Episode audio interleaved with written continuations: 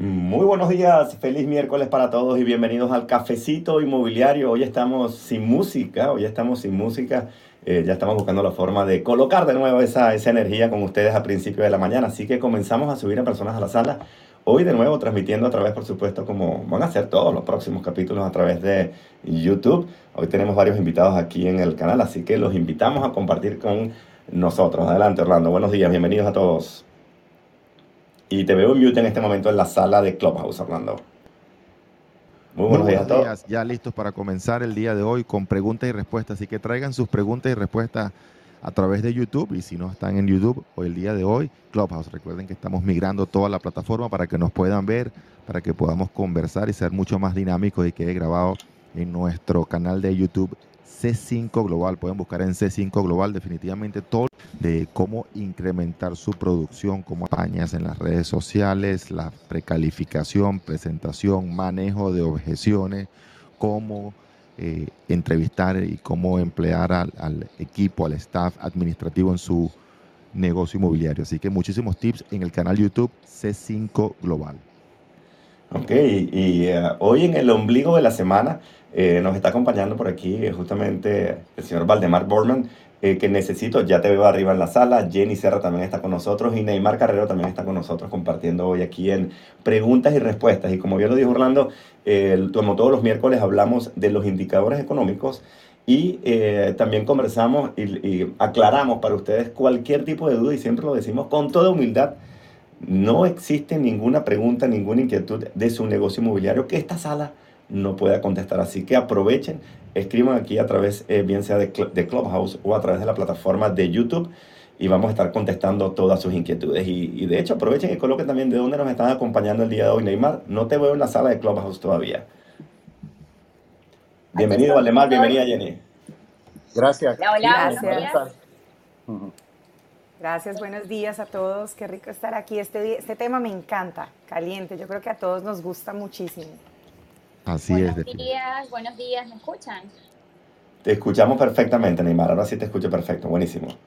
Y aquí estamos todos de nuevo, aquí estamos todos esperando eh, sus preguntas. Bueno, ¿qué te parece si comenzamos con el tip del libro 365 tips para agentes inmobiliarios, uno para cada día del año? Y si lo tienes a la mano, si no, yo abro por aquí el libro con todo gusto. Vamos, aquí estoy en la página 464. Aquí nos pueden ver en YouTube el libro 365 tips para agentes inmobiliarios. Lo pueden encontrar en Amazon. Y aquí vamos en la página 464. El tip 332 dice lo siguiente. Sé flexible con el periodo de duración de los contratos de exclusividad. Para comenzar a ganarte la confianza de tus potenciales vendedores, puedes utilizar contratos a corto plazo. Cada mercado funciona diferente. Investiga cuáles son los plazos en tu mercado y simplemente ofrece un plazo menor. ¿Se estilan contratos de exclusividad en tu mercado? Responde a la pregunta sí o no. ¿Cuál es el plazo normal de exclusividad en tu mercado? Haz la investigación y escríbelo aquí en este ejercicio diario y qué plazo estás dispuesto a ofrecer. Determínalo, determínalo una vez que hayas hecho esa investigación. Así que el tip 460, el tip 332 en la página 464, uno de los tips más importantes cuando estamos, tratando de captar una exclusividad. Daniel, eso me lleva, importantísimo, eso me lleva, es parte de la estrategia que vamos a estar utilizando en C5 Elite. Muy, pero muy importante. Ayer me escribieron muchísimas, muchísimas personas y quiero hacer una pequeña una pequeña aclaratoria. C5 Elite es un programa que comienza en enero ah, para todos aquellos agentes en los Estados Unidos dentro de C5. Una vez más, todos aquellos agentes que estén dentro de los Estados Unidos, eh, que pertenezcan a C5 y estén generando 200 mil dólares al año o más, o mínimo 20 transacciones de venta, sin contar la renta. Una vez más, si eres un agente, un agente que está generando más de 200 mil dólares al año, y tienes mínimo 20 transacciones en los últimos 12 meses, definitivamente puedes aplicar a ser parte de ese 5 Elite.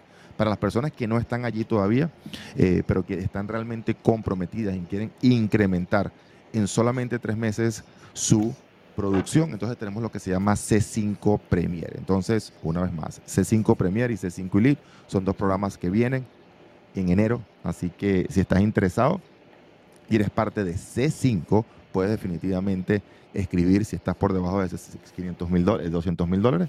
Una vez más, puedes escribirme a orlando arroba y mi equipo, nuestro equipo, se va a comunicar contigo para mandarte la preregistración, al igual Daniel que C5 Elite. Aclaratoria una vez más, debe estar en C5 Global. Y es donde justamente vamos a estar compartiendo, pero a muchísima más profundidad y nuevas estrategias para justamente, Orlando, completamente dominar, dominar este 2023. Como bien lo han escuchado ustedes, son tiempos cambiantes. Son tiempos cambiantes y, por supuesto, si seguimos haciendo lo mismo, esperando, ni siquiera esperando los mismos resultados. Definitivamente el mercado ha cambiado. Si me mantengo haciendo lo mismo, definitivamente mis ventas eh, ya se van a ver afectadas. Mi negocio se va a ver afectado. Así que eh, Orlando, venimos preparándonos, mm, por lo menos en los últimos cuatro o seis meses, con un programa completamente nuevo, como bien lo comentaste en y, y esto es parte, correcto, y esto es parte de ese, de ese equipo que, que, vamos a hacer, es cómo nosotros podemos eh, alterar o modificar la oferta para que sea muy superior a la, entre comillas, competencia. literalmente, eliminar la competencia. Y parte de esa estrategia es, obviamente, modificar los periodos en los cuales nosotros ofrecemos o, pedimos o requerimos la exclusividad a ese vendedor. Es clave realmente en estos momentos cambiantes de ser mucho más flexible, pero no solamente ser flexibles, ¿cómo posicionamos esto como un beneficio al vendedor? ¿Por qué tener un listado, una exclusividad por seis meses? ¿Quién determina seis meses? ¿Quién determina que la comisión sea el 100%? ¿Por qué no medio punto? ¿O por qué no 10%? Entonces todo esto es parte de la negociación que vamos a estar enseñando ya muy específicamente a ciertos agentes. Son equipos selectos pequeños. C5 Elite son para 25 personas y C5 Premier son solamente para 50 personas. Entonces eh, vamos a ir con, ah, con estrategias un poco más avanzadas realmente de lo que tiene el típico agente inmobiliario. Estrategias de hecho que no existen en el mundo inmobiliario.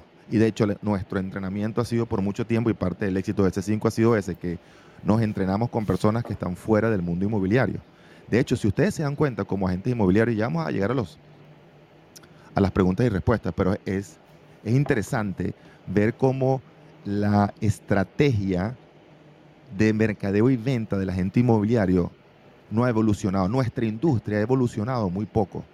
De hecho, ustedes todavía, muchos de ustedes en este momento, y vemos, creo que en la sala tenemos en este, tenemos a más de 550 personas todavía siguen tocando puertas. En el 2022 todavía siguen haciendo llamadas en frío. Literalmente hay brokers que siguen pidiéndole a su agente que hagan llamadas en frío.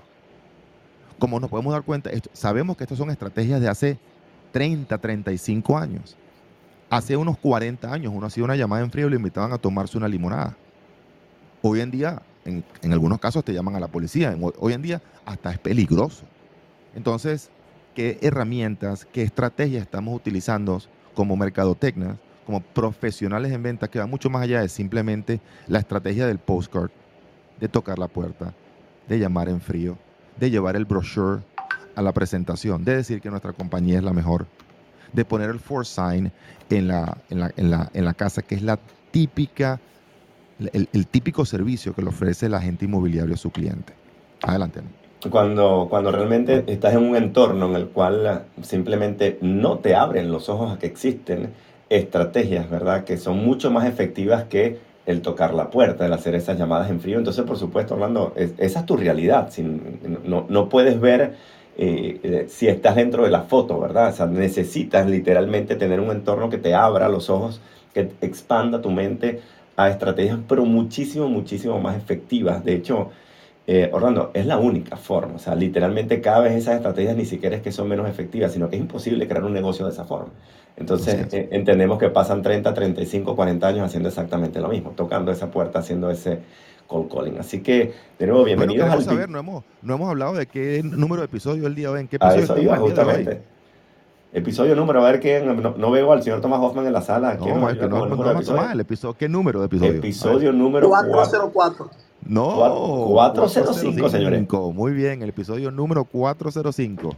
Episodio 405. Número 405, traído a ustedes por Lenard Corporation, específicamente la división internacional con nuestro gran amigo Mauricio Castañeda. Así que si alguno de ustedes tiene la necesidad de un cliente comprar una propiedad en Lenares. Tienen distintas propiedades, desde los 300 mil dólares, Daniel, hasta más de 2, millones de dólares. Comuníquense directamente con Mauricio Castañedas y obviamente con nuestro gran amigo también Mauricio Ordóñez, cofundador de Q Capital, que hace posible que cada uno de estos episodios, cada uno de estos eventos eh, sea cada vez mejor, tengamos la oportunidad de brindar una mejor producción y mejor contenido para cada uno de nuestros, de nuestros seguidores. Así que gracias. Y brindándoles las herramientas a ustedes como agentes inmobiliarios, brindándoles las herramientas para poder hacer justamente ese financiamiento específicamente a inversionistas extranjeros, ¿verdad? Que es una de las herramientas que por supuesto más nos ayuda en nuestra producción. Así es. Entonces, bueno, comencemos el día de hoy con la sesión de preguntas y respuestas. El preámbulo aquí es la parte económica, Daniel. Entonces, si quieres leer los, ah, los indicadores, y después quiero hablar un poquitico de una de una entrevista que se le hizo a una de las directoras de la Reserva Federal. Adelante. Bueno, yo aquí tengo justamente, siempre hablamos de tres indicadores, ¿verdad? y estos tres indicadores, como siempre lo repito, la primera vez que los escuchamos no nos dicen absolutamente nada. Entonces, eh, y estos tres indicadores, hay muchísimos indicadores, simplemente estos tres indicadores nos permiten comenzar a entender un poco más eh, desde el punto de vista de la economía, cómo estos tres indicadores pueden estar influenciando lo que es nuestro mercado de bienes raíces. Y ese primer indicador, Orlando, siempre hablamos de lo que la inflación. ¿Cómo estás viendo tú la inflación en este momento, Orlando? La semana pasada y literalmente se ha venido manteniendo alrededor del 8.2% la inflación oficial. ¿ok? Eh, ¿Has visto algún tipo de cambios en la inflación tú en, en esta última semana, Orlando? No, en absoluto. La inflación oficial está al, al 8.2. Recordemos que también la inflación y pueden ir a BLS. Daniel, si me permite compartir pantalla, puedo ver aquí en, en, YouTube, puedo mostrar en YouTube eh, de dónde estoy sacando la información, pero pueden ir a bls.gov, bls.gov slash CPI. Eh, si pueden ir a... Daniel, puedes ponerlo, si te agradecería que lo pusieras. Yo estoy intentando esto mientras no tenemos el equipo de producción, intentando esto en este momento en vivo con ustedes, así que voy a compartir pantalla en este momento. Perfecto, y ahí lo, vas a poder, lo van a poder ver que la inflación general está al 8.2%. Sin embargo, de acuerdo a, la categoría, puede subir o puede bajar. En este caso, la comida tiene una inflación del 11.2%. La energía, la energía tiene una inflación del 19.8%. 19.8% en estos momentos. Eh, afortunadamente. Esta es la página que tú estás viendo en este momento, Orlando. A ver, no te Y la estoy compartiendo en este momento. ¿Ustedes logran ver pantalla? Así es, exactamente. Así lo ahí lo pueden ver en pantalla y también pueden ver de dónde sacamos la información, que es el Bureau of Labor and Statistics del gobierno norteamericano. bls.gov slash CPI slash. Y ahí arriba lo pueden ver, Daniel lo está señalando. Gracias, Daniel. Y como pueden ver en ese gráfico súper interesante, aquí puedes ver, ahí dice 8.2%.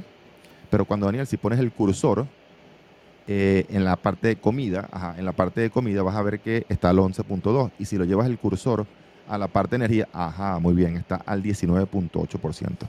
Eso refleja también que dependiendo de la categoría del sector, la inflación puede ser más baja o puede ser superior. Importante, en este, en este cuadro no está, pero la inflación desde el punto de vista de renta sobrepasa el 20%. Y si ustedes se dan cuenta, como agentes inmobiliarios, del año pasado a este año, la renta ha subido literalmente en algunos, ah, en algunos mercados incluso hasta un 40%.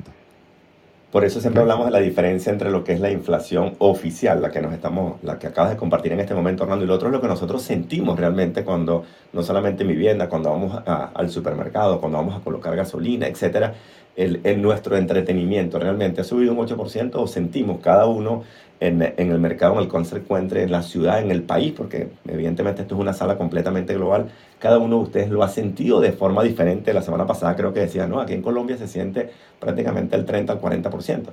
Entonces, eh, ¿cómo lo sientes tú en este momento? De nuevo, compáralo con lo oficial y simplemente eh, cómo se está reflejando en tu mercado específico. Hablando, ese segundo indicador del cual siempre conversamos es el desempleo. El desempleo, eh, la semana pasada, de hecho, Tomás nos estaba ayudando justamente con los indicadores, y la semana pasada hablábamos del el, de 3.7 en septiembre, había bajado eh, durante las últimas semanas a 3.5. ¿Observas algún cambio en este momento, Orlando? No, en este momento no. Y el desempleo generalmente, lo, lo, el desempleo lo, lo reportan mensualmente. Así que en estos momentos no deberíamos tener eh, ningún cambio en el desempleo. Y el último indicador, y por supuesto, cuando hablamos del desempleo, ¿en qué, ¿cómo puede influenciar el desempleo si tuviésemos, en este caso, un incremento en el desempleo? ¿Verdad? ¿Cómo podría estar afectando eso bienes raíces? Porque aquí estamos y justamente dicen, ah, pero ¿cómo afecta en este caso lo que puede ser inflación? ¿Cómo afecta lo que puede ser el desempleo directamente a bienes raíces?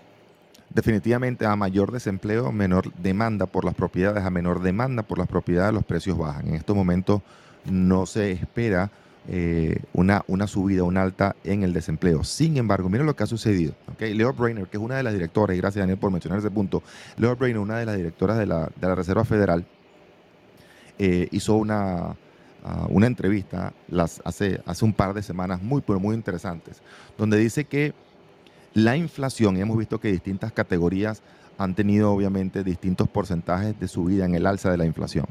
Ella menciona un punto muy, pero muy interesante que la inflación desde el punto de vista de los servicios ha incrementado drásticamente y que eso tiene un efecto muy fuerte en la economía por la sencilla razón de que es mucho más, ella lo llama sticky, sticky sería mucho más pegajoso y que desde los años 70 la inflación por los servicios no ha tenido, no ha subido tanto. ¿Qué significa inflación por los servicios? Cuando vemos la inflación por los servicios es simplemente cobrar más por, ¿cómo decimos en español? El labor, labor, eh, ¿El trabajo? El trabajo, sí, pues la mano de obra. Mano la de mano de obra, muy bien. Esa es la palabra técnica en español, en español, la mano de obra. Entonces, ¿qué sucede?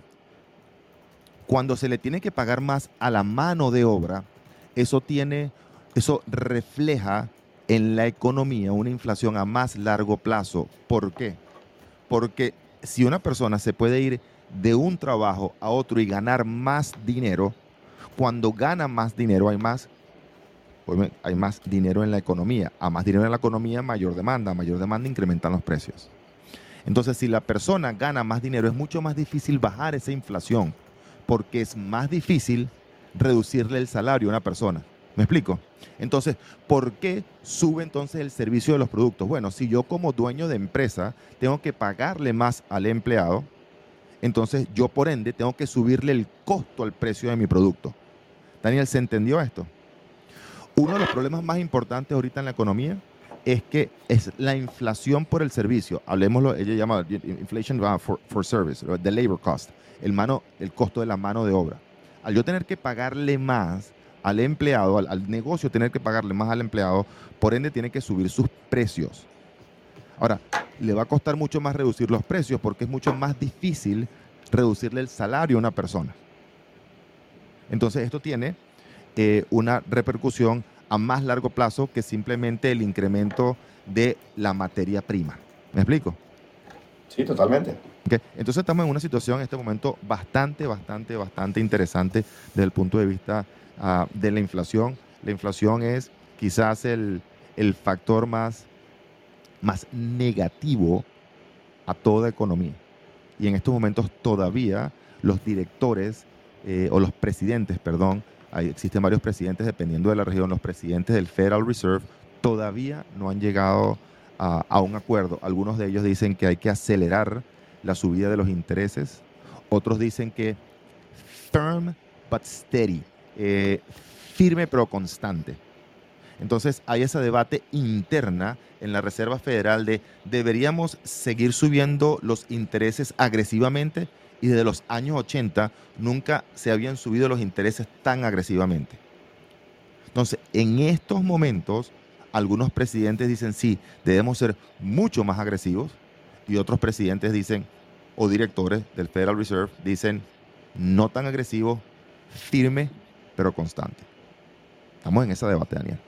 Ah, ¿Cuál crees tú que le afecta en este caso más? ¿O hacia cuál te inclinarías tú, Orlando? Y aquí estamos, por supuesto, por supuesto, especulando. ¿Hacia cuál te inclinarías tú de los dos? Para mí lo más importante en estos momentos es que sea, yo prefiero el firme que estéril, eh, porque es como ir frenando poco a poco, poniendo el freno o poniendo el acelerador en la economía. Eh, desde el punto de vista pequeños ajustes. Pequeños ajustes, ¿ok? Eh, porque estamos en una situación que no se había visto anteriormente, donde la inflación, aunque siguen los intereses subiendo, los precios siguen subiendo. Es una situación bien difícil. La situación más rara que hemos experimentado y lo dicen los distintos economistas y billonarios a los que entrevistan en estos momentos. No habíamos estado en una situación económica donde estamos entrando a una recesión, o unos lo llaman ya que estamos en una recesión, pero siguen subiendo los intereses.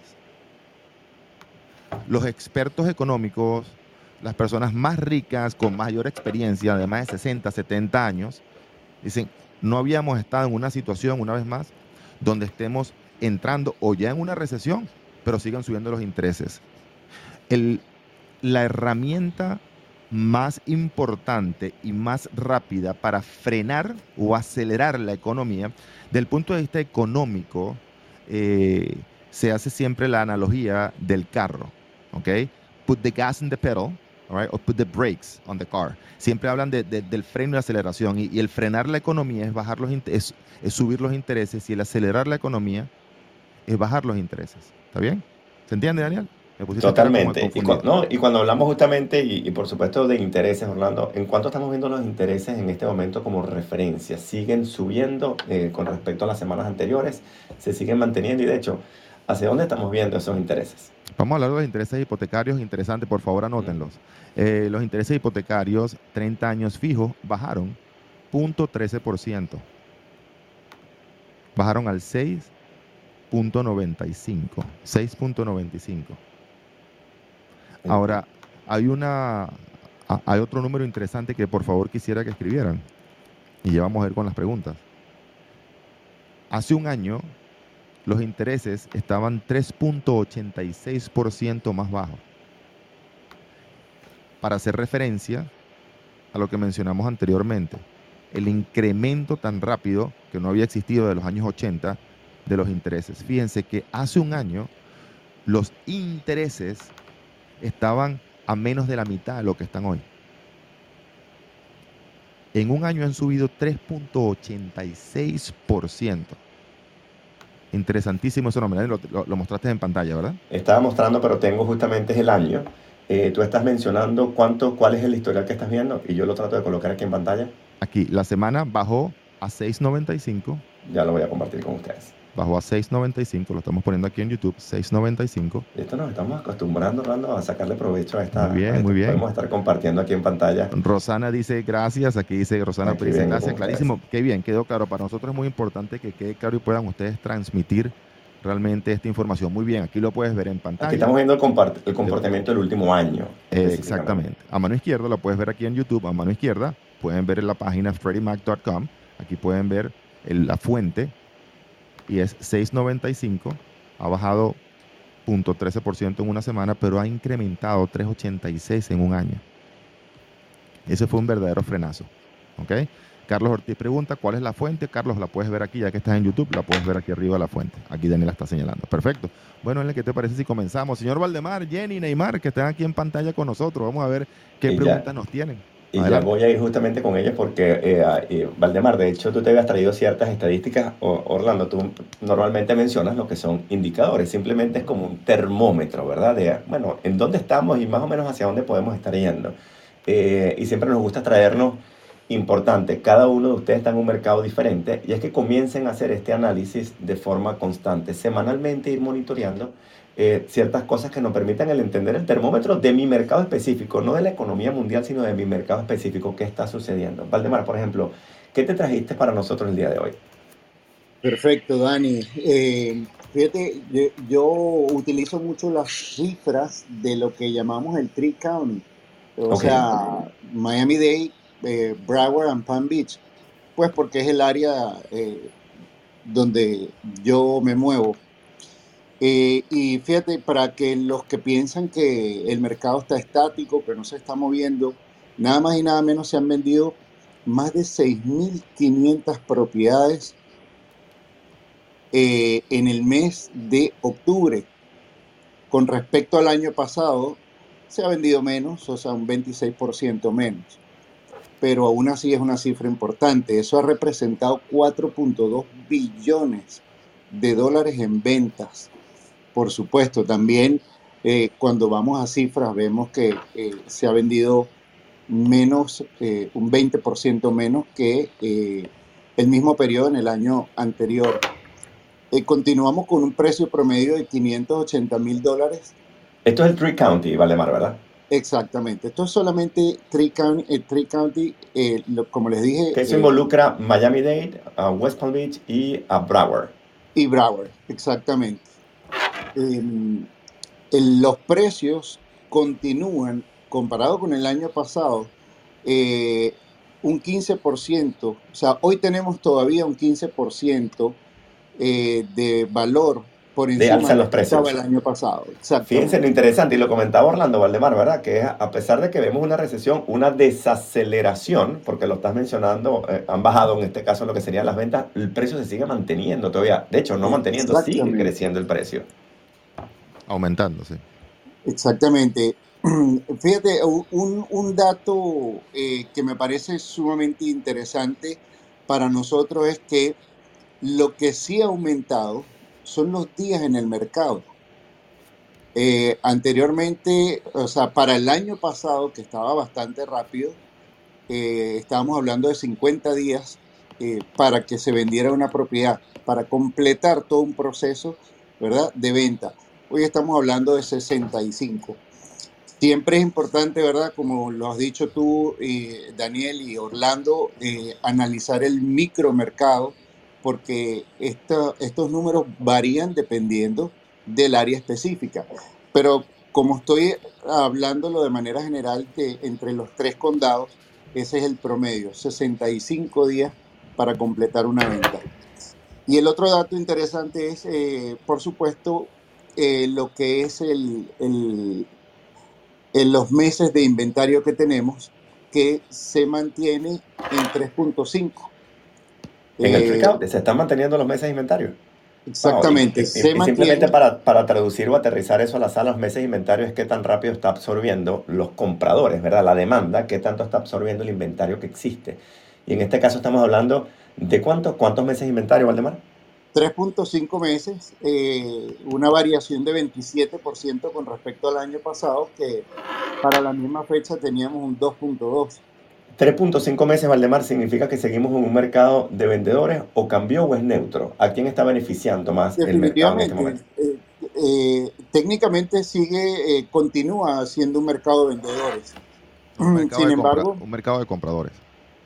A, 3.5 meses de vendedores. a 3.5 meses de vendedores. Sí, de vendedores. Y de hecho por eso vemos todavía eh, eh, los precios eh, altos, aunque, como les decía hace un momento, cuando analizamos micromercado vemos que en, en algunas zonas específicas ya estamos pudiendo hacer ofertas por debajo del asking price.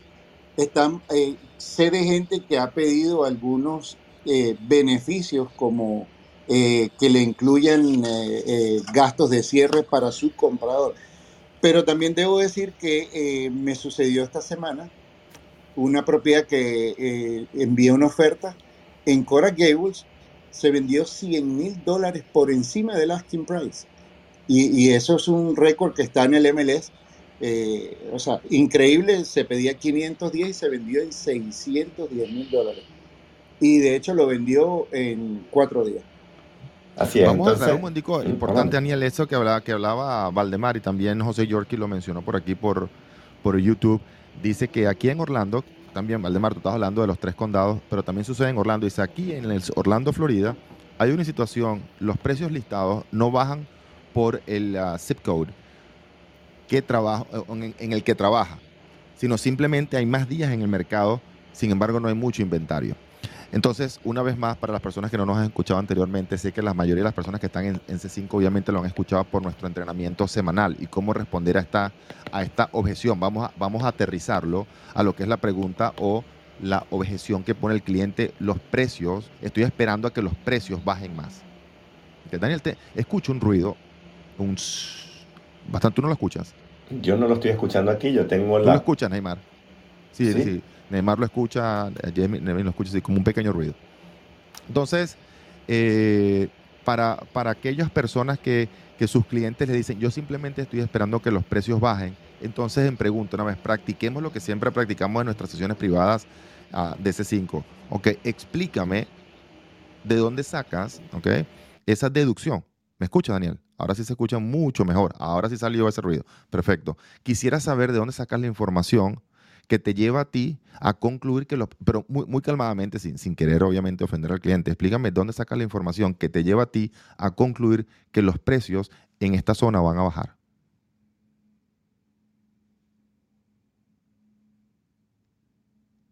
El silencio es clave porque simplemente la mayoría de los, de los clientes simplemente es que lo escucharon o lo ven en las noticias y ese es el sentimiento que tienen. Entonces después la pregunta es, ¿me permitirías a mí comunicarte lo que yo estoy viendo en el mercado de acuerdo a lo que son los intereses, días en el mercado de las propiedades y el inventario? Ah, ahora voy muchísimo más con los pies aterrizados. El cliente generalmente se va a decir que sí. Entonces le explicas en ese momento en estos momentos lo que vemos en el mercado es que las propiedades se están tardando un poco más. Sin embargo, como puedes ver aquí y se lo muestras, no hay un gran inventario. Y esa es la realidad y se lo muestras, le ves, no hay un gran inventario. ¿Por qué no hay un gran inventario? Por la razón principal que estábamos hablando hoy, los, ¿cuál es el indicador? Los intereses, exactamente. Al subir los intereses, hay menos compradores. Al subir los intereses, escuchen bien, señor cliente, al subir los intereses no solamente hay menos compradores, al subir los intereses también hay menos vendedores. ¿Por qué? Porque la gran mayoría de estos vendedores también tienen que comprar. Entonces, comprar una propiedad cuando tenían una hipoteca del 275, 3.5, tener ahora una hipoteca de más del doble, a muchos de estos vendedores no les conviene. Entonces, señor cliente, una pregunta. ¿A menor inventario, los precios suben o bajan? Obviamente los precios suben. Entonces, como estamos viendo poco inventario, mientras que veamos poco inventario, debido a que, ¿cuál es la razón principal del poco inventario? ¿Cuál es la razón principal? Intereses. O una de las razones, Jenny, una de las razones, los intereses, claro, los, vendedores no están poniendo, los dueños de propiedad no están poniendo su casa a la venta por la sencilla razón de que no van a pagar los intereses a más del doble de lo que tenían en estos momentos. A poco inventario, en otras palabras, mayor o menor la oferta. Menos inventario, más o menos oferta. Más o menos oferta. Daniel, ¿estás en mute? Por supuesto, si hay menos inventario, existen menos ofertas. Exactamente. Menor oferta, los precios suben o bajan. A menor oferta, los precios suben. Exactamente. señor cliente, si tenemos más o menos inventario, tenemos, señor cliente, tenemos más o menos inventario. En este caso tenemos, estamos hablando de menos inventario. Exactamente. Menos inventario significa más o menos oferta. Significa menos oferta. Menos oferta significa precios suben o precios bajan. Precios tienden a subir. Entonces, señor cliente, la pregunta es, una vez más, quiero que me ayude a mí a entender cómo deduce que los precios van a, bajar o está esperando a que los precios vayan a bajar. No solamente eso, viene el segundo punto. De acuerdo a la Reserva Federal, recuerdo de acuerdo a los economistas, a las personas más ricas en el planeta, no es que ni siquiera haya la opinión, no, la Reserva Federal lo está diciendo en público, los intereses van a subir o van a bajar tienden a, y, el pronóstico es que Gracias, Maricel. Entonces, si los intereses van a subir, y por lo que vemos aquí, los precios literalmente no van a caer, entonces la pregunta es, ¿vale la pena comprar ahora o vale la pena esperar? ¿Vale la pena comprar ahora a estos precios, a estos intereses, o vale la pena esperar seis meses donde la data no me dice que los precios literalmente van a caer por lo menos en el mercado, distintos mercados, distinta situación, ¿correcto? Estamos hablando en este caso del mercado de Miami donde estamos nosotros localizados y me dicen que los intereses van a subir. Orlando, los vamos a comprar ahora. Los vamos a, vamos a convencer a todos. No, absolutamente. Muy bien, muy buen punto. Muy buen punto. ¿Ok? Entonces, una vez más, queremos trabajar con él convencido, no con el que hay que convencer. Daniel, yo creo que el que tiene ruido eres tú, quizás por, la, por el cero. Algo, hay, algo aquí diferente el día de hoy. Eh, Erika, eh, Erika comenta aquí en el chat, dice, hay clientes que se enfocan en cuántos días lleva la propiedad en el mercado. Dicen, voy a seguir esperando cuántos días más. Entonces, eh, de nuevo, los días en el mercado, lo que me permite, por supuesto, cuando estamos en un mercado como en el de 2021, ¿verdad? Donde las propiedades duraban prácticamente 3, 4 días, y eran 3, 4 días recibiendo 80, 100 ofertas, en este momento que nos pone en una posición de, en lugar de sentarme a esperar, déjame sentarme a hacer ofertas. Déjame sentarme a hacer ofertas, de pedir ciertos incentivos, de pedir ciertas colaboraciones, contribuciones. Déjame intentar, déjame jugar. Eh, Tomás, tú siempre hablas de, de, dejar de ser espectador, ¿verdad? Y comenzar a jugar el juego. Entonces de eso se trata. Es si realmente tengo el interés, porque una cosa es tener interés, otra cosa es tener la necesidad, ¿verdad? estoy comprometido realmente a, hacer esa inversión, a hacer esa adquisición. A esa es la persona a la cual yo puedo ayudar. No puedo ayudar a alguien que simplemente lo que está monitoreando el mercado que no tiene ningún tipo de interés, necesidad o motivación, en este caso lo que puede ser comprar la propiedad. Adelante. Ahora no Dani, en este momento. Quería, eh, eh, una de las cosas eh, más interesantes que está sucediendo hoy con, con, respecto a esta época que pasamos donde, donde tenías el cliente, ibas a un listing, a hacer un show y era prácticamente un open house con 40 familias viendo una propiedad. Y además el listing te decía, tengo 15 ofertas. Eh, hoy en día tenemos un escenario mucho, pero muchísimo mejor con respecto a eso. Hoy en día no solamente que quizás sean una o dos familias quienes están viendo la casa, hoy en día te van a recibir tu oferta. Hoy en día quizás puedas eh, adquirir la propiedad por el asking price o quizá un poco menos. Y, una cosa adicional eh, que, eh, algunas personas están haciendo ese ejercicio, o sea, ¿qué es un mejor escenario? 4 o 5% por un valor con 100 mil dólares en overprice o 6.95 eh, de un valor real, o sea, 100 mil dólares menos, o sea, sin tener que poner el overprice. ¿Cuál escenario es mejor? Una, vez más, yo, yo quiero hacer una, la, acotación, gracias Valdemar. Eh, independientemente si la economía, si los precios van a subir, si van a bajar, si los intereses van a seguir subiendo, eso no lo sabe nadie. Y es difícil trabajar o realmente cerrar una transacción con un cliente si estamos enfocados en la parte numérica.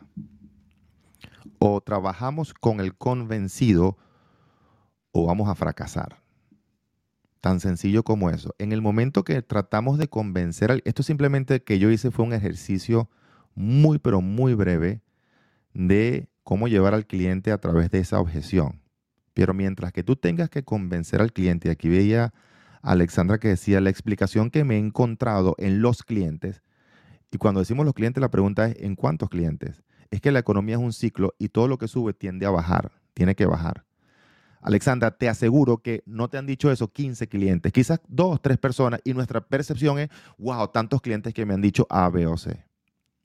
Entonces, Daniel, como lo mencionábamos en el estudio inmobiliario en República Dominicana, Alexandra, en el caso de Alexandra, si tienen en estos momentos 75 compradores listos en efectivo buscando la propiedad y 124 propiedades a la venta a precio de mercado o por debajo, ¿invertirías el tiempo en esa conversación con ese cliente que te dio la respuesta? Ya sabemos la respuesta. La respuesta es no.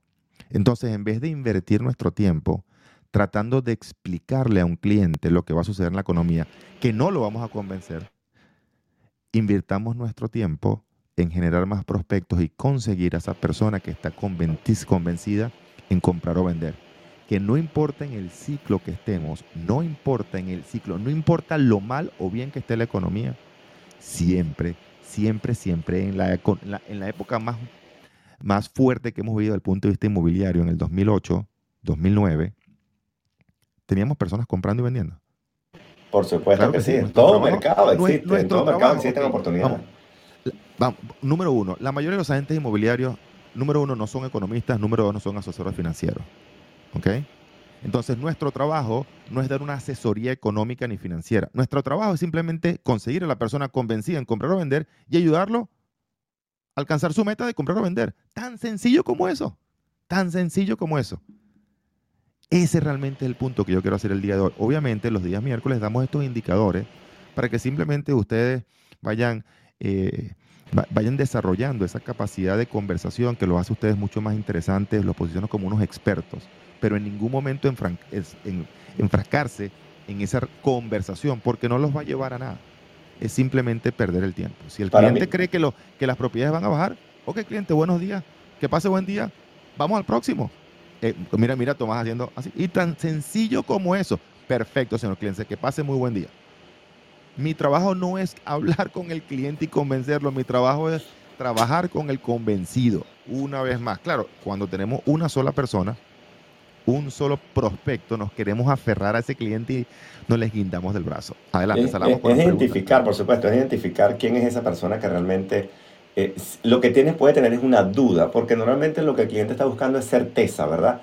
Eh, si el cliente está convencido de que literalmente los precios van a bajar, la pregunta es por qué estamos teniendo la conversación, por qué solicitó esa cita contigo. Entonces normalmente te vas a sentar con una persona que es que tiene cierta duda y tú puedes ayudar a aclarar esa duda. Me encantó la palabra que hiciste, que hiciste Orlando, que implementaste, que es no explicar. Normalmente cuando el cliente te pregunta sobre qué es lo que va a pasar, ¿verdad? O si, no, yo no voy a comprar ahorita porque los precios siento que van a bajar, en lugar de preguntarle, simplemente comenzamos nosotros a disparar una cantidad de información y lo que creamos es una confrontación. No, no, no estamos llegando a nada, no se trata de tener la razón o no, se trata de cómo yo ayudo a ese cliente a que tome conciencia. Me gusta, wow, mira, mira qué interesante la, esta, esta nota que pone Jonathan. Jonathan dice, se debe acompañar al cliente en el viaje, no montarlo en el vuelo. Ah, me, pareció, ah, me gusta muchísimo, esa es interesantísimo. Una vez a ah, Nakarit dice, y en el caso de los vendedores que responden, que dicen, quieren esperar porque podrán vender su propiedad en un mejor precio. Una vez más, el enfoque debe ser en la razón por la cual tú quieres comprar o quieres vender. Tan sencillo como eso. ¿Cuál es tu meta? ¿Por qué tú quieres vender? ¿Cuál es la razón por la que tú quieres vender? Quiero vender porque realmente tengo que moverme a una casa más grande porque me casé o porque tuve, tuve hijos y en esta casa realmente no, vamos, no cabemos. O sea, independientemente que vayan a bajar, a subir los precios, necesitan una propiedad más grande. El enfoque debe estar en la necesidad del cliente. Y si quiere esperar, esperemos. Y fíjate, Eliseth Fernández pregunta algo aquí justamente en el, en el chat de YouTube. Dice, en este caso, ¿es conveniente adelantarse a esta objeción abordándolo previamente o esperamos la objeción? Y esto me encanta, Orlando, porque esto justamente ya con cierta experiencia lo que te permite es el, el pre-frame, ¿verdad? El que tú estás preparando, estás incorporando una vez las objeciones típicas, las inquietudes típicas que tiene ese cliente y tú las estás manejando una vez, las estás incorporando en tu presentación y de una vez tú estás limpiando todo el camino antes de que te llegue esa objeción. La puedes manejar sin confrontarlo porque simplemente lo estás incorporando, estás tocando esos puntos de dolor que tiene el cliente, esos puntos de dudas que tiene el cliente.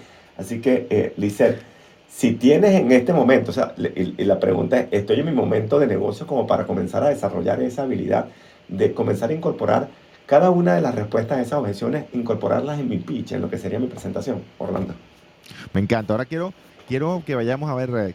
Eh, ya que tenemos la oportunidad de tener aquí a Neymar, a Jenny, a Valdemar y a Tomás aquí, que vayamos con las preguntas de la sala. Yo voy a comenzar con una pregunta que me hizo una persona nueva en el Coaching 101.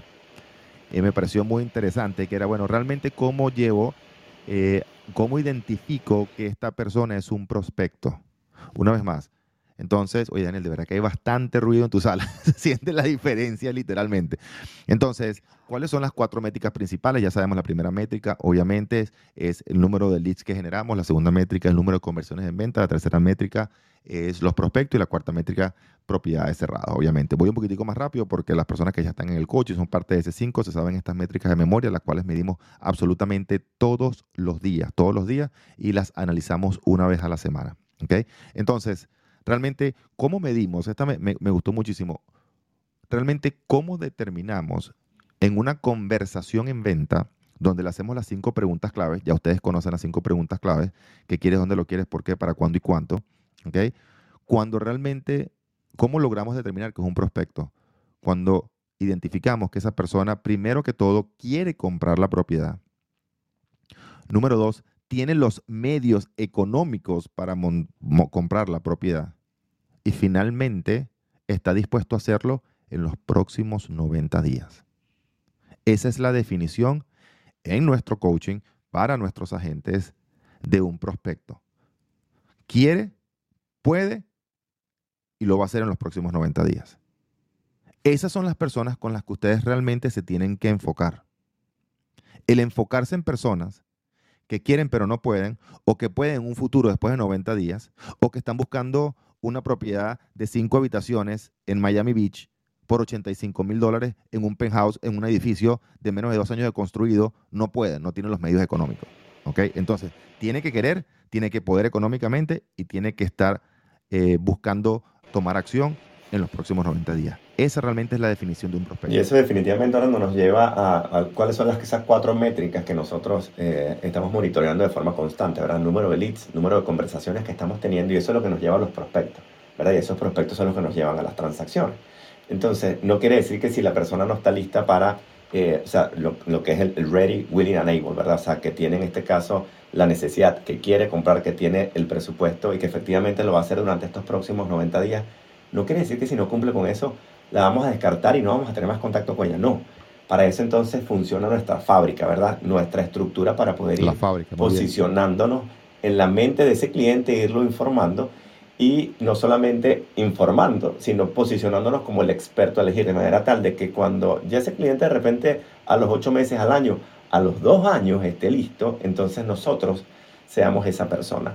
Eh, Neymar, Jenny, de hecho, ¿cuántos prospectos, verdad? Porque y una de las preguntas más claves es, ¿de dónde saco las conversaciones, verdad? Entonces, normalmente, si no tengo conversaciones, si no estoy conversando con una persona una vez al mes, o como dice eh, Tomás, el velero, el velero sale cuando hay viento, ¿verdad? Eh, quiere decir que si alguien me llamó hoy, hoy conversé con alguien, si no, puedo pasar tres semanas sin conversar con ningún cliente. ¿De dónde están identificando ustedes prospectos de forma constante? Jenny Neymar. Bueno, Hola. Adelante, Neymar, adelante, Neymar. Eh, sí, bueno, para mí la, la, clave es la generación de prospectos por medio de, publicaciones en Facebook, ¿verdad? En donde yo hago la invitación a que descarguen una guía. Daniel, ponte en mute, por favor. Gracias. Em, donde yo hago la publicación para que descarguen una guía o para que se inscriban a un webinar. Entonces la generación de leads debe ser constante y eso no para. Otra de las cosas importantes. ¿Cuántos leads generas tú eh, de forma semanal, Neymar? ¿Cuántos leads estás generando? Alrededor de 300 leads a la semana estoy generando ahora.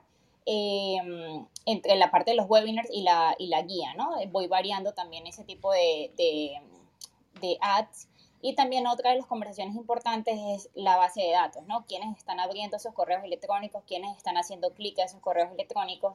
Y en mi caso, pues también yo envío la grabación del webinar, entonces también quién está viendo la grabación del webinar. Entonces tenemos constantes conversaciones, pero lo más importante es agendar ese bloque de llamadas para que eh, eso no, no, no se salga de tu día, ¿no? Lo más importante es tener esas conversaciones en ventas y si tú no lo agendas, entonces tal vez se te puede pasar todo el día y no tienes la parte más importante como es las conversaciones en ventas, ¿no? Daniel, estás en mute. ¿Cuántas conversaciones tienes semanalmente, Lemar? Diariamente, ¿cuál es tu meta de conversaciones? Diariamente 10, 10 conversaciones es, es, mi meta, entonces obviamente si uno no cumple la meta diaria, pues eh, lo sumo al siguiente día y la idea es tratar de, de cerrar la semana por lo menos con 50 conversaciones. Daniel, me gustaría también que por favor pusieras aquí, y las personas que están en Clubhouse, que no nos pueden ver en pantalla, que vayas a c5global.com slash producción c5global.com slash producción y puedan ver la producción de Neymar. Eh, y hay que actualizarla. Hay que actualizarla. Por, bueno, mándanos por favor la actualización porque es mucho más de 330 mil dólares. Eh, pero por favor, mándame esa información, mándale a nuestro equipo esa información para actualizarla. Eh, e, es difícil creer realmente la, la, producción de todos estos agentes. Y mucha gente lo dice, no, es, es imposible, estos agentes no hacen tanto, no, no, no tienen tan alta producción porque están en un ambiente muy, pero muy limitado de tres, cuatro personas y veo a Tomás sonriendo. Entonces lo que hemos hecho es simplemente no para, no para, eh, eh, eh, simplemente es para inspirar a cada uno. No para presumir. No para presumir, sino simplemente para inspirar. Entonces aquí Daniel tiene, Daniel lo estamos mostrando aquí en YouTube. Pueden ir a c5global.com slash producción y lo pueden ver. Y aquí pueden ver la producción de muchos de nuestros agentes, incluyendo la de Neymar, que hay que actualizar. Pero igual Neymar, hasta la fecha que que se actualizó esto, estabas por más de 330 mil dólares en el 327 mil dólares en el, ah, en el año. Así que es muy, pero muy buena producción. Y si le das a clic a ver más eso es lo que quiero, eso es lo que quiero, porque muchas veces, ah, bueno, pero ustedes pueden colocar el número que sea, ¿no? Aquí está eh, justamente de dónde viene ese monto. Eh, exactamente, y pueden ver la producción, la dirección de la, en qué, en qué, sitio se hizo, en qué proyecto, exactamente. Entonces, muy importante, eh, Neymar, tienes, y fíjense qué interesante, aproximadamente 300 leads por semana. ¿Qué costo de esos leads? ¿Cuál es el costo por, por lead? Alrededor de 2.3, 2.3 dólares está saliendo ahorita. Y eso es una de las cosas que he estado conversando con Daniel y lo hemos hablado en las diferentes, en los diferentes clases, ¿no? Eh, las sesiones de coaching, porque la gente está diciendo ahorita, bueno, es que me está subiendo el costo por lead. Y era una de las preguntas, Neymar, que había hecho Gustavo en la sala. ¿Es común que me esté subiendo el costo por lead? Exacto, o sea, Facebook está haciendo algunos tipos de variaciones, pero realmente todavía sigue siendo interesante el, el, costo de tu cliente, o sea, el costo de adquisición de tu cliente sigue, sigue valiendo la pena, o sea, el costo por lead puede subir, pero realmente sigues teniendo sus clientes, sigues teniendo la generación de leads constantes, las conversaciones constantes y sigues convirtiendo a esos clientes. Entonces, sí, puede que te suba un poco, pero realmente todavía sigue valiendo muchísimo la pena el, seguir haciendo este tipo de campañas por Facebook. Y es insignificante la subida ah, del precio por lead. O sea, subió a 2 dólares con 30 centavos. 2 dólares con 30 centavos. Tener la oportunidad de hablar con una persona por 2 dólares 30 centavos. Si quieres, hazte un favor. Llama a realtors.com o mejor aún, ¿por qué no llamas a un representante de Silo y le preguntas cuánto te costaría un lead? Estamos hablando de más de 100 veces, literal, no, perdón. Estamos hablando de más de 60 a 70 dólares por lead en Silo. Entonces, fíjate qué interesante. Generas 300, pero Neymar, ¿tú logras hablar con esas 300 personas semanalmente? Hay algunos que no me contestan, eh, la mayoría no te contestan. De los 300, 240 no te van a contestar porque fíjate qué interesante, tú metes a hablar con 10 personas. Si trabajas 5 o 6 veces a las días a la semana, estás hablando con 60. ¿Cuál es el 20% de 300? Y Angélica siempre nos decían, Orlando, no menciones porcentajes con los agentes inmobiliarios. Exactamente, 60, ¿ok? Entre 5 o 6 es aproximadamente 10 u 11, 10, de 10 a 12. Así que estás en los números, Neymar estás hablando con el 20% de los leads que has generado. Exactamente. Y eso, y eso es muy importante que las personas también lo entiendan, porque dicen, no, es que estoy generando muchísimos leads, pero siempre estamos en modo descarte, como dice Ariana. Estamos siempre en modo descarte. Y es como que, ok, bueno, next, next, no califica. Estamos buscando realmente que nos digan ese no eh, para, para, que sea menos frustrante en ese tipo de conversaciones, ¿no? Y, por ejemplo, Jenny nos estaba comentando hace, hace unos días que cuando ella también le había subido el costo por lead, pero resulta que para ella ha sido más interesante cuando sube ese costo por lead, resulta que es un, un mejor lead, ¿no, Jenny? Ajá, cuéntanos, cuéntanos al respecto, Jenny. Gracias, Neymar. Sí, así es. Eh, tuve un webinar en donde tuve muy poquitos leads y en ese momento lo que dije es, igual lo voy a hacer y le dije a todo el mundo, bueno, esto se volvió, es personalizado para ustedes, todo el mundo abra cámaras este es el momento uno uno para ustedes. Y me sirvió mucho porque la gente al abrir la cámara eh, se mostró lo que necesitaba, lo quería, pudimos conectar más y de ahí salió, de verdad, fue un costo como de 3.50 y me salió un, lead de Vision.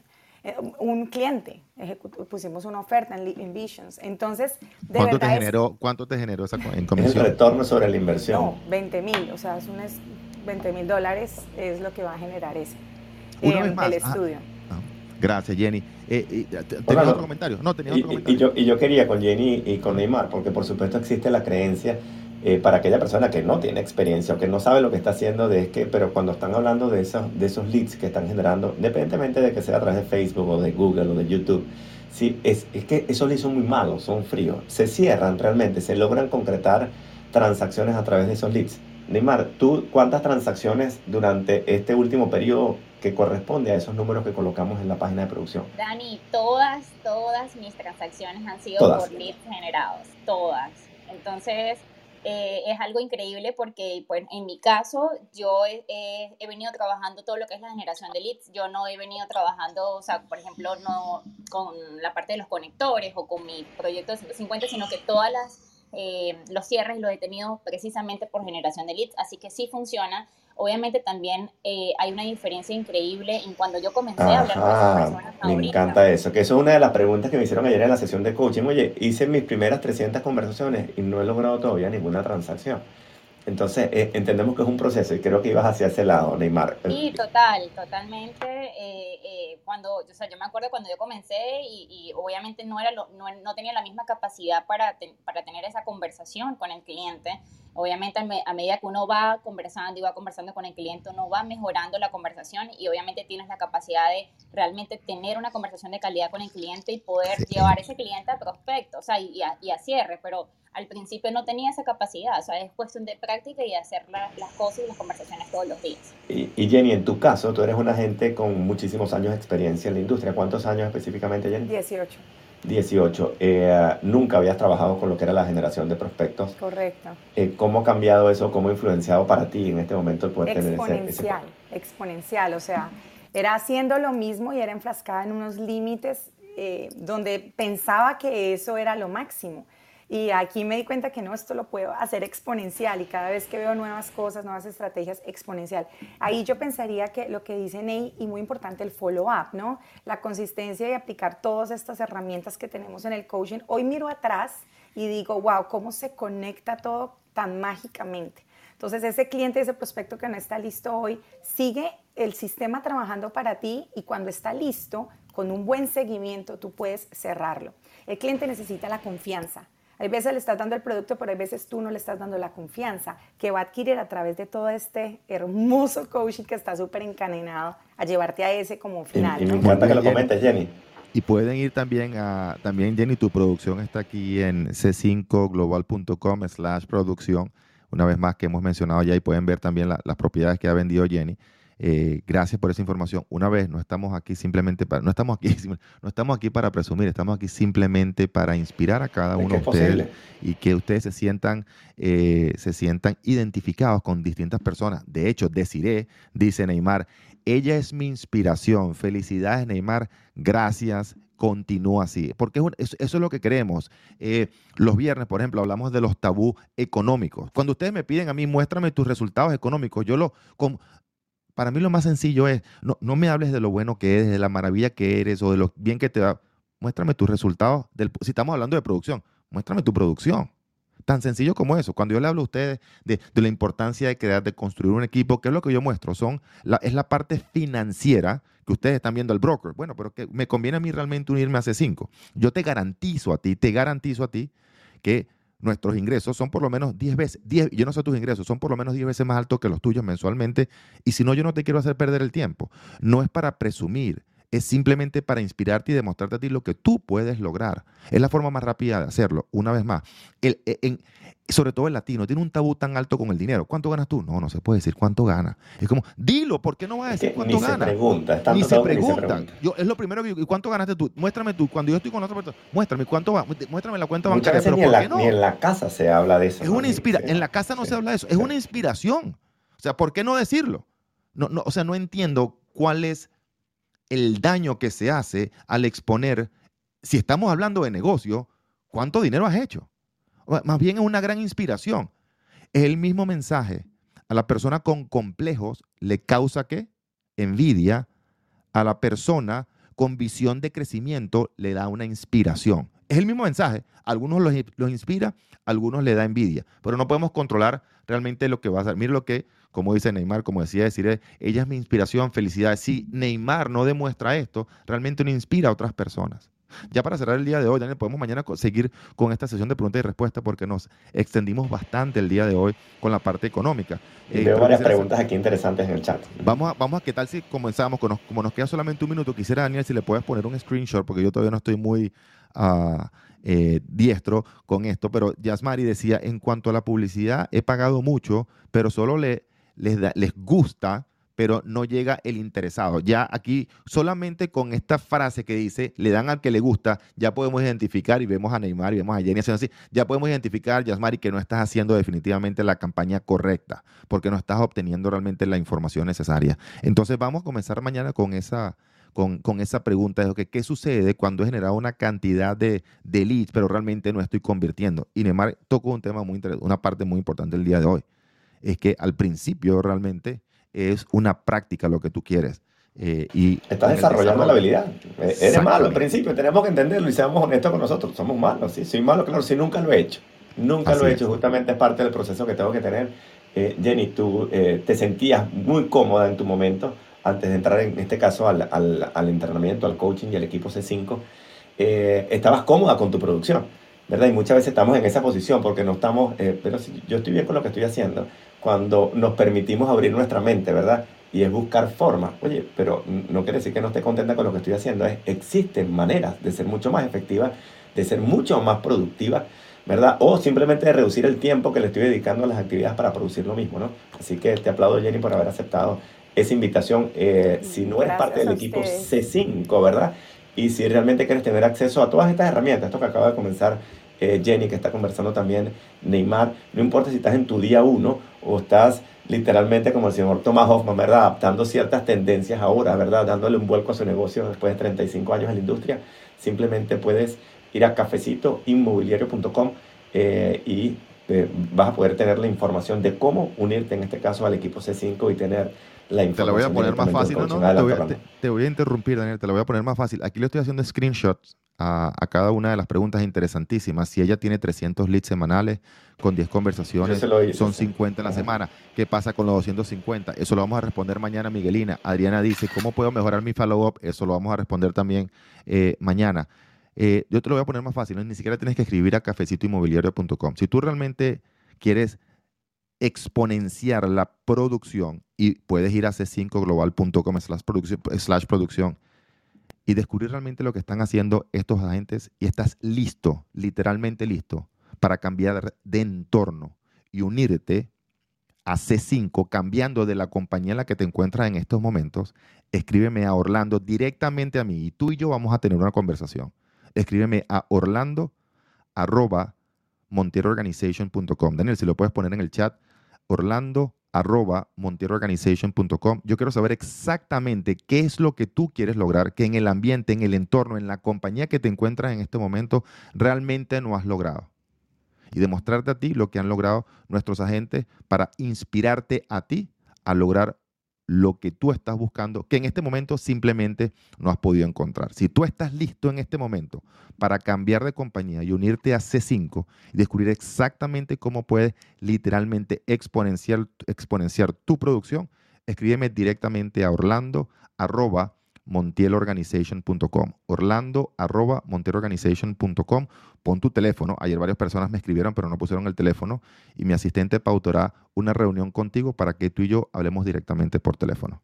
Nos vemos el mañana a las 8 de la mañana del este, como todos los días, de lunes a viernes, de 8 a 9 de la mañana, en el programa de Cafecito 406 Cafecito número 406 traído para ustedes por Lennar Corporation y por Q Capital. Gracias por todas las preguntas el día de hoy y mañana seguimos con otra sesión de preguntas y respuestas.